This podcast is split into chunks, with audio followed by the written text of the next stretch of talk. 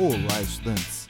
Sou o professor Marco Nunes e este podcast é uma revisão rápida do Nerd Cursos Biologia sobre o sistema sanguíneo RH.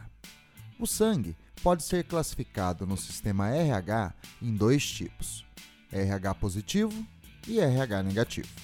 A classificação é feita em função da presença ou ausência de um tipo de glicoproteína, conhecida como fator RH, na membrana das hemácias. No sangue do tipo RH positivo, as hemácias possuem o fator RH.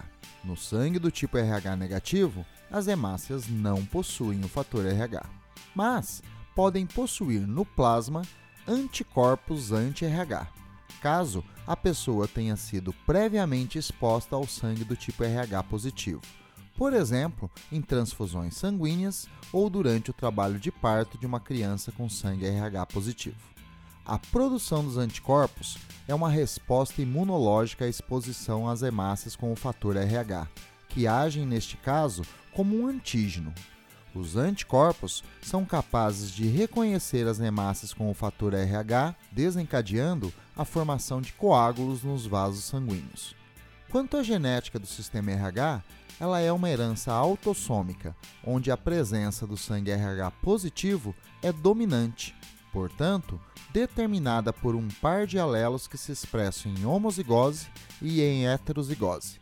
E o RH negativo é recessivo, determinado por um par de alelos que só se expressam em homozigose.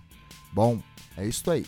Continue firme nas revisões do Nerd Curso Biologia e bom estudo!